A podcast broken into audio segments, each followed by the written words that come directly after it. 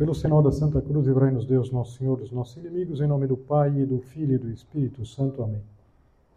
Meu Senhor e meu Deus, creio firmemente que estás aqui, que me vês, que me ouves.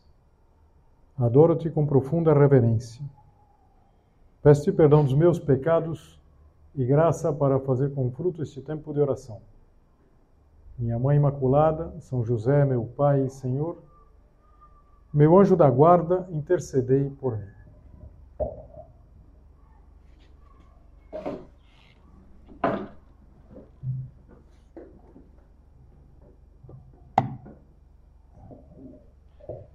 O Império Austro-Húngaro, ele terminou com o final da Primeira Guerra Mundial. Quem gosta de história sabe que eh, no final da Primeira Guerra tem uma grande mexida no mapa da Europa. Isso até explica alguns desequilíbrios que vão depois, infelizmente, culminar na Segunda Guerra. Mas os últimos soberanos, o imperador e a imperatriz é, do Império Austro-Húngaro, é, foram gente muito boa, digamos assim. O, o imperador ele foi beatificado, o imperador Carlos, que morreu um pouquinho depois do final da Guerra Mundial, morreu em 1922. E a imperatriz, ela tem um processo de canonização, a imperatriz Zita, que morreu bem depois, morreu já no final do século XX, morreu em 1989, aos 97 anos, depois de ter passado toda a vida no exílio. E quando ela morreu, a TV deu muito destaque ao enterro dela, o funeral funeral da ex-imperatriz do Império Austro-Húngaro, que foi em Viena, que agora era uma república, já há muito tempo era a República da Áustria, mas que quis dar toda uma honra para que tinha sido imperatriz. E havia uma verdadeira multidão, foi um evento naquele ano, eh, não havia lugar nos hotéis, e apesar de ser uma república, se colocou a bandeira do império a bandeira do Império Austro-Húngaro. Também se tocou o hino imperial, que não tocava, é, não, não, se executava publicamente desde do, daquela época, desde 1918. Mas o que chamou mais atenção, e que vai nos servir agora para começar a meditação, foi uma espécie de tradição quase litúrgica daquele cortejo fúnebre. Então ela foi para ser enterrada numa cripta dos capuchinhos, dos frades capuchinhos, onde estavam outros muitos imperadores e imperatrizes. E, e quando o cortejo chegou com, com, com, a, com o caixão para ser enterrada, se repetiu todo um cerimonial. A porta estava fechada, então vem um, um, um homem que bate na porta com muita energia, dizendo assim: abri as portas a imperatriz. E começa a enumerar todos os títulos que ela tinha: Princesa de Bourbon, Parma, Imperatriz da Áustria, Rainha da Hungria. E lá de dentro a resposta: Não conheço. Uma segunda, uma terceira insistência, uma espécie de intimidação, e a voz sempre dizendo: Não conheço. E aquilo representava o que? Uma, um convite para lembrar que todos nós, mesmo quem tenha tido um cargo muito importante, é pó e ao pó de tornar. Então, na próxima vez, já de uma maneira bem mais humilde, quando bate, pergunta quem é. Diz assim: a zita pecadora que implora humildemente a misericórdia de Deus. Então, daí abre as portas e começa é, a cerimônia entre o cortejo. Hoje nós estamos celebrando a festa dos falecidos, dos finados. E pode nos ajudar a pensar isso, na verdade, que no grande teatro do mundo, em que alguns desempenham um papel importantíssimo, são é, papel de primeira ordem, é, seja como um imperador, como um, um dirigente, um, um artista, um atleta. Mas quando cai o pano é, e se tira a máscara, todos somos iguais. E o prêmio ou castigo depois dessa vida não se dá em função do papel que se desempenhou, mas em função de como se desempenhou esse papel, das boas obras. Isso é maravilhoso, porque nós percebemos que o valor não está naquilo que pode parecer aos homens, né? sou muito importante. Que maravilhoso vai ser a gente, eh, com a graça de Deus, na outra vida, poder conhecer essa gente que foi muito grande diante de Deus e talvez para os homens um papel muito pequenininho. Eu acho que quando a gente pensa nisso, quase imediatamente vem uma passagem do Evangelho, quando Jesus ele estava lá em Jerusalém. Foi na última semana que Jesus Cristo passou na Terra, um pouquinho antes de morrer na cruz. Jesus está com os discípulos e ele vê é, aquela gente que está fazendo grandes ofertas para o tesouro do templo. E de repente vem uma mulher que não chama atenção, que se percebe pela vestimenta que é uma, é uma viúva, estava de luto.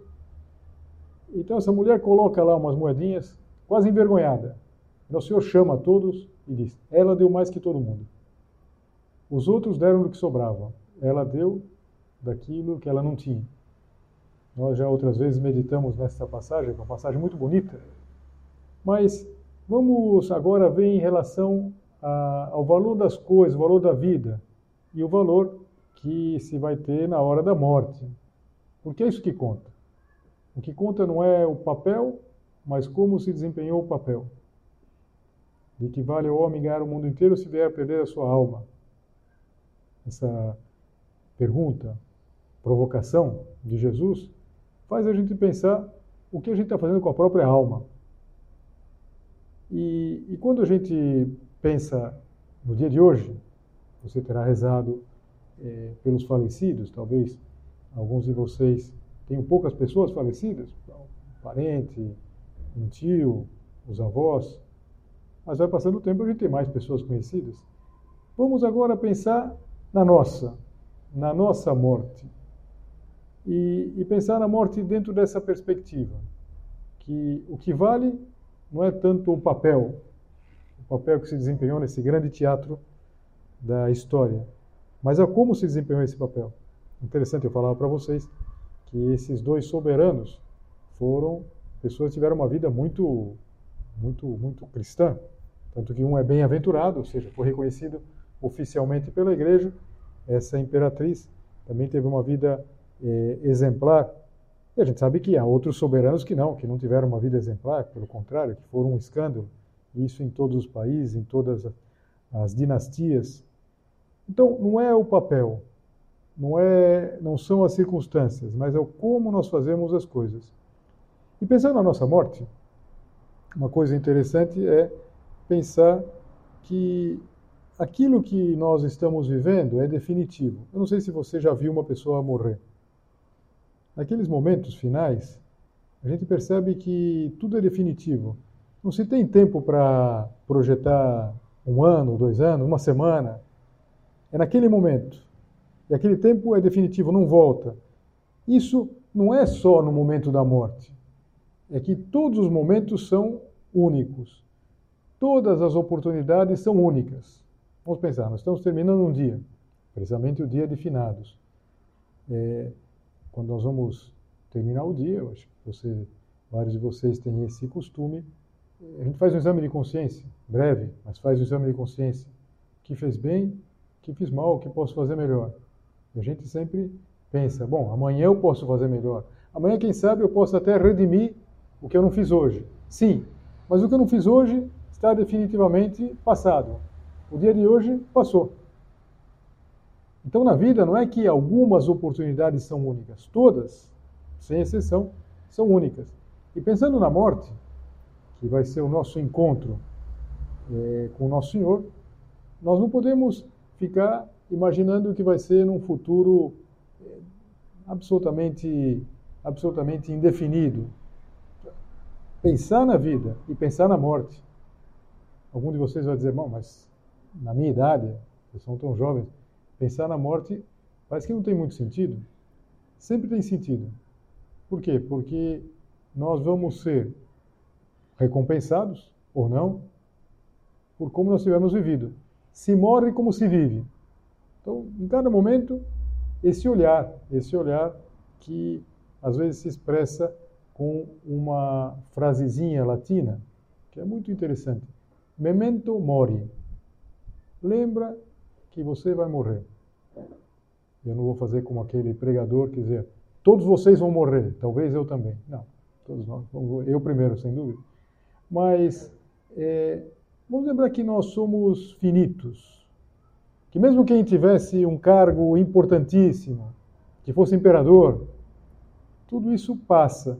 E tudo isso, no momento que nós nos encontrarmos com Deus, vai ser tremendamente relativo. Ou seja, os imperadores vão entrar na mesma fila que nós, na mesma fila que, quem sabe, as pessoas que varrem a rua, as pessoas que têm um trabalho modesto. E diante de Deus, aquela viúva que deu as duas moedinhas, que era tudo que ela tinha, generosamente, vai, vai ser colocada num lugar de muito destaque. Por quê? Porque ela viveu bem. E com certeza terá morrido bem. A morte é um enigma.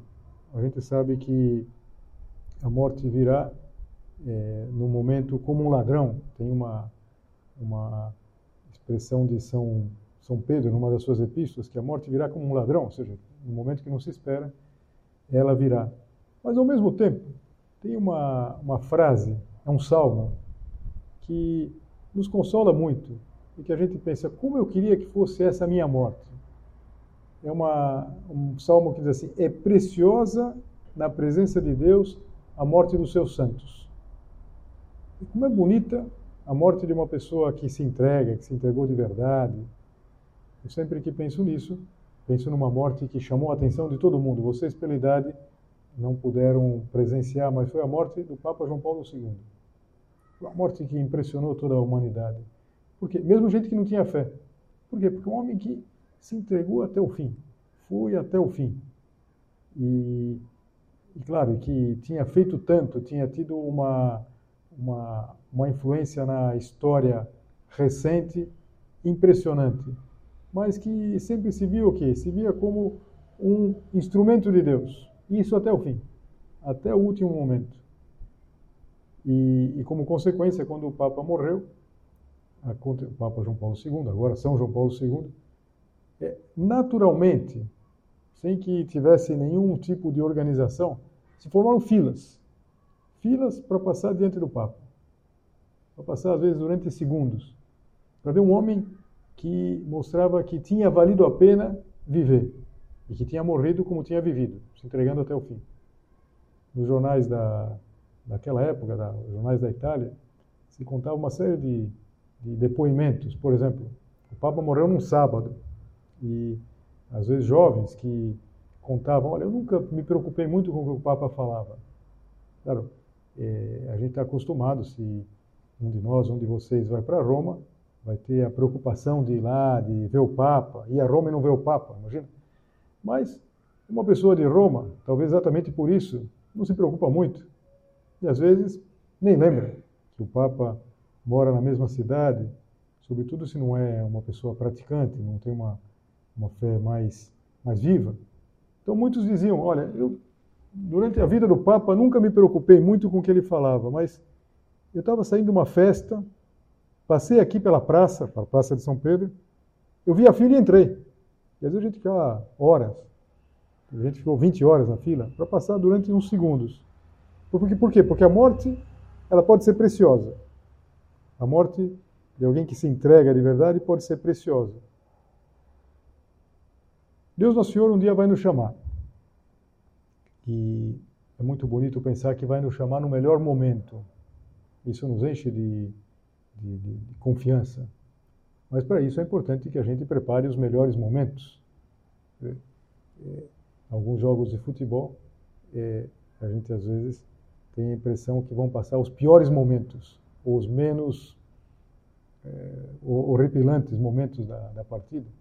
Claro, uma pessoa que passasse toda a vida afastada de Deus é difícil encontrar um melhor momento. Mas se nós procurarmos sempre é, olhar para o final, esse memento mori, lembrar que a gente vai morrer, reparar que o valor das coisas é muito relativo.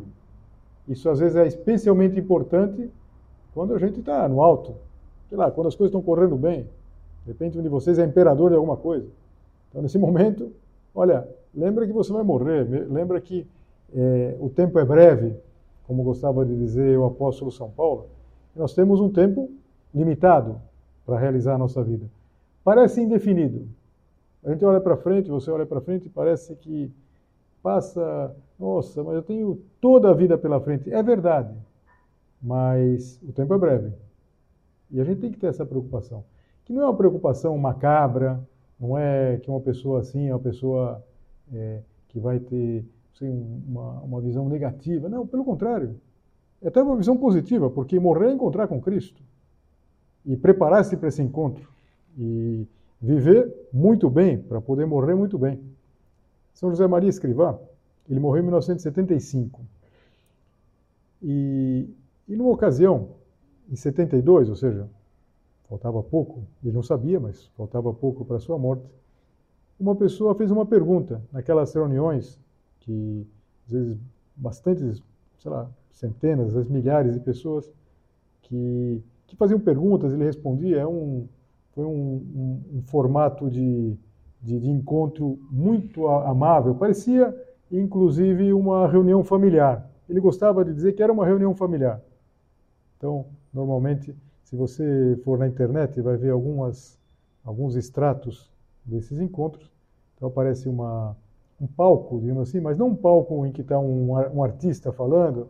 Normalmente se tenta, se tentava fazer até como se fosse uma sala.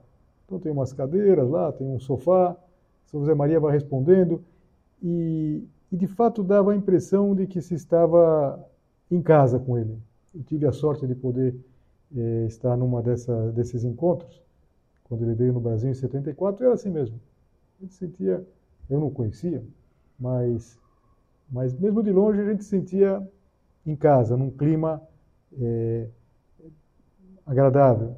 E, e numa desses encontros, em 1972, uma pessoa perguntou, foi em Portugal isso, perguntou, padre, a gente chamava ele de padre, padre, o senhor sempre fala de três loucuras na sua vida, mas nós só conhecemos duas. Quais eram essas duas loucuras que eram, digamos assim, mais conhecidas, mais públicas? Naqueles anos, São José Maria estava incentivando que se construísse um, um santuário para Nossa Senhora na Espanha, o santuário de Torre Ciudad. E, de fato, um santuário belíssimo, que acabou sendo eh, inaugurado em 1975. Eh, São José Maria viu pronto, mas, mas foi inaugurado depois da sua morte. Essa era uma loucura. Uma loucura no momento, aqueles inícios da década de 70, em que parecia que estava tudo absolutamente a devoção a Nossa Senhora, se ouvia eh, coisas bárbaras assim de até de gente que estava dentro da igreja contra os sacramentos, contra a devoção a Nossa Senhora. Então, naquele momento, fazer um santuário, erguer um santuário, parecia uma loucura.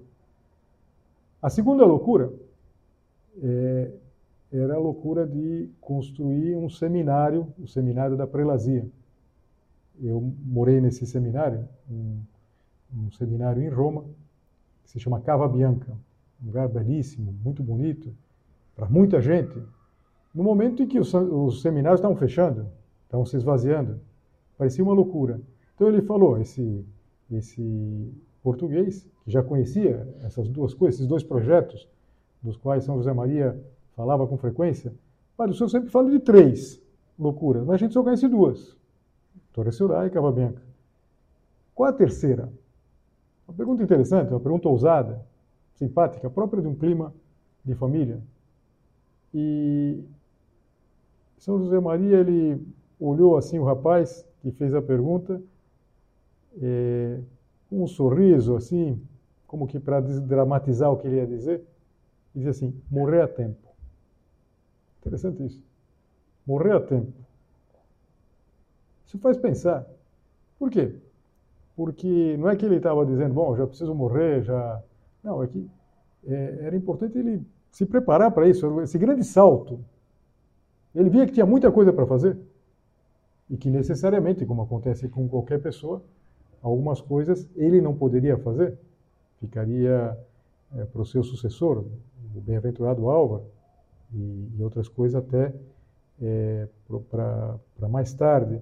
Mas morrer a tempo, eu achei, achei tão bonita essa expressão, morrer a tempo, ou seja, morrer no tempo, morrer no tempo de Deus, morrer tendo, é, podendo dizer, como Jesus, claro, num nível absoluto, só Jesus pode dizer isso, mas Jesus morre dizendo: tudo está consumado. Morrer a tempo significaria tendo cumprido a sua missão, tendo ido até o fim, tudo está consumado. Olha que coisa bonita para a gente pedir. Para daqui a muito tempo, na verdade, para vocês então nem se diga. Mas, quer dizer que, meu Deus, eu quero morrer a tempo. Eu quero, eh, com a tua graça, conseguir realizar tudo aquilo que eu tenho que realizar. E são coisas grandes. A tua vida é uma vida maravilhosa. Você vai poder fazer coisas grandes. Não grandes no sentido que vai ser imperador disso ou daquilo. Talvez vá. Mas não é o que conta. O que conta nesse grande teatro da, da, da história é que a gente cumpra a própria missão. E como é importante isso? Como é importante que a gente tenha essa essa ideia clara de aproveitar a vida. Eu acho que alguns de vocês já ouviram a expressão, que é uma expressão pagã, ou seja, de certa maneira pode ser vista quase como anticristã. Carpe diem. Aproveita o dia. Aproveita o momento presente, que é o único que existe. Em Brasília existe um restaurante chamado Carpe Diem. Eu não sei se ainda é assim, mas antigamente era onde se fechavam os grandes negócios e é, se encontravam os políticos, os, as, os acordos, tudo se fazia naquele restaurante e confesso, nem sei se ainda existe. Imagino que sim. Carpe diem. Mas a gente pode, de alguma maneira, cristianizar essa expressão. Aproveita o dia. Aproveita esse dia, 2 de novembro, que está, está terminando. A gente pode aproveitar, a gente pode redimir o tempo. E quando o São José Maria dizia que queria morrer a tempo, sem dúvida ele estava dizendo que aproveitar o tempo, fazer tudo aquilo que Deus esperava dele. Uma vez ele exemplificava mais, dizia que aspirava a morrer como um limão, que se tivesse espremido até a última gota. Que a gente pudesse fazer assim, na verdade, que a gente pudesse converter eh, toda a nossa vida em algo grande, por quê? Pela entrega, pela, pela, pela abnegação. E assim que nós olhamos para a morte, e assim que a gente olha para aqueles que já nos precederam. A gente pode aprender muito deles. A gente pode aprender, alguns são colocados como modelo é, oficial. Vamos pensar nos santos. Outros, a maioria, tiveram uma vida muito boa, às vezes uma vida santa, só que não foram oficialmente apresentados como modelo, até por uma questão de que não se pode conseguir avaliar a vida de todas as pessoas. Mas quanta gente santa? Por exemplo, aquela senhora que eu me, me referia antes, lá, que Jesus Cristo recebeu, recebeu um elogio do próprio Cristo. A gente não sabe nem o nome dela. Mas não tem dúvida que essa mulher está no céu, que é uma santa, que teve um papel importante, está ensinando a gente até agora que ela entregou tudo que tinha, foi muito generosa. Então, quantos santos? A coisa é assim, tanto que é, a gente, no começo do mês de novembro, a gente celebra aqueles que são os falecidos, talvez que depois da sua morte tenham que é, pagar por, por, algumas, algumas é, penas dos seus pecados no purgatório. E a gente celebra também os santos, e todos os santos. Também aqueles santos que eh, não estão inscritos, por assim dizer, oficialmente no, na relação de santos.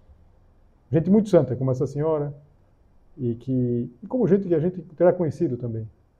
Acho que a gente para um pouquinho, pensa um pouco, e com certeza conheceu gente muito santa. Gente muito santa, que teve uma vida exemplar. Mas uma, uma vida simples, que não chamou atenção. Mas é, é tradição que a gente tenha esse dia, como o dia de hoje, para nós rezarmos pelos santos. Não sei se alguns de vocês terão ido ao cemitério. A gente pode ir ao cemitério também para ganhar as indulgências nesses próximos dias. Mas é, pensar assim, que maravilhoso que a igreja tenha essa composição, na é verdade, uma composição é, de filhos, filhos de Deus, todos nós filhos de Deus, mas é, em diferentes situações. Às vezes se costuma dizer que são esses três grandes grupos da igreja. Existe uma igreja padecente. A gente pode pensar naqueles que morreram e ainda pagam as suas penas no purgatório. E é justo que a gente reze por eles, como fazemos no dia de hoje. É uma parcela da igreja. Existe uma parcela da igreja, de filhos de Deus, que está na glória uma igreja triunfante, no sentido que já chegou à meta, a meta que é a nossa, de cada um de nós. E tem a nossa parcela, que é a igreja militante, de quem ainda luta. Nós ainda estamos a tempo. Por isso, é bom lembrar que nós vamos morrer. Memento mori. É bom ter esse sonho de fazer muito, essa grande loucura, dizia São José Maria, morrer a tempo. E por isso vamos pedir a Nossa Senhora, que é Rainha de todos os santos. Quando a gente pensa Rainha de todos os santos, imediatamente a gente pensa só numa parcela, naquela parcela que são, nós vamos celebrar no próximo domingo. Mas também a gente pode, sim pode, claro, é, pensar naquele sentido mais eh, original da palavra santo. Quando a gente lê os escritos de São Paulo, a gente repara que São Paulo ele se dirige aos santos também quando fala dessa parcela nossa. Por exemplo, é muito comum que a gente, lendo as epístolas, encontre os santos que estão na igreja de tal lugar. Não é que fossem perfeitos, mas é que todos eles, todos nós, cada um de nós, entende essa ideia básica. Nós estamos chamados à santidade. Pensar em tudo isso que nós viemos considerando nos faz pensar que a nossa meta é o céu. E não uma meta inatingível. É a única realização. Tanto que se nós não fôssemos para o céu, nada teria valido a pena. De que vale o homem conquistar tudo? Se vier a perder a sua alma, se vier a perder isso que Deus tem preparado para ele. Então, pedir a Nossa Senhora, que é rainha de todos os santos, rainha daqueles filhos da igreja que já estão na glória, sem dúvida, Você pode imaginar todo o, o, o destaque de Nossa Senhora, dizer, imagina o dia que a gente chegar no céu conhecer Nossa Senhora, imagina. Mas também toda essa essa porção que ainda espera já está certa da sua salvação, mas ainda tem que pagar no purgatório e nós, que batalhamos, que ainda estamos lutando. E que queremos transformar a nossa vida numa vida grande, uma vida que de fato vale a pena, de fato uma vida de, de alguém que entende o valor de tudo isso. É tudo tão rápido, não é verdade? Às vezes quando eu leio os livros, sei lá, de história, me chama a atenção que algumas pessoas tenham sido simplesmente uma nota de pé de página. Então, fulano e tal, foi um funcionário.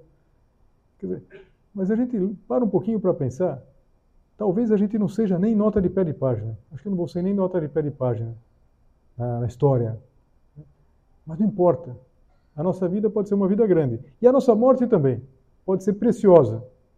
Preciosa aos olhos de Deus. E por isso pedir a Nossa Senhora que nos ajude e que nos faça perceber. A gente começa o mês de novembro com, essa, com esse olhar, um olhar mais de perspectiva do que vale de fato a nossa vida.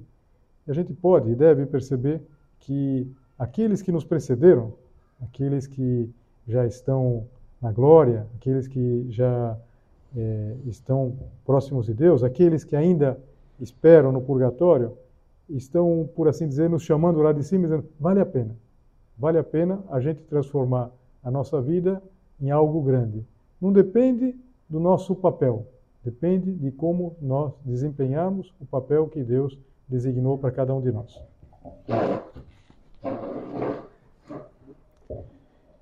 Dou-te graças, meu Deus, pelos bons propósitos, afetos e inspirações que me comunicaste nesta meditação.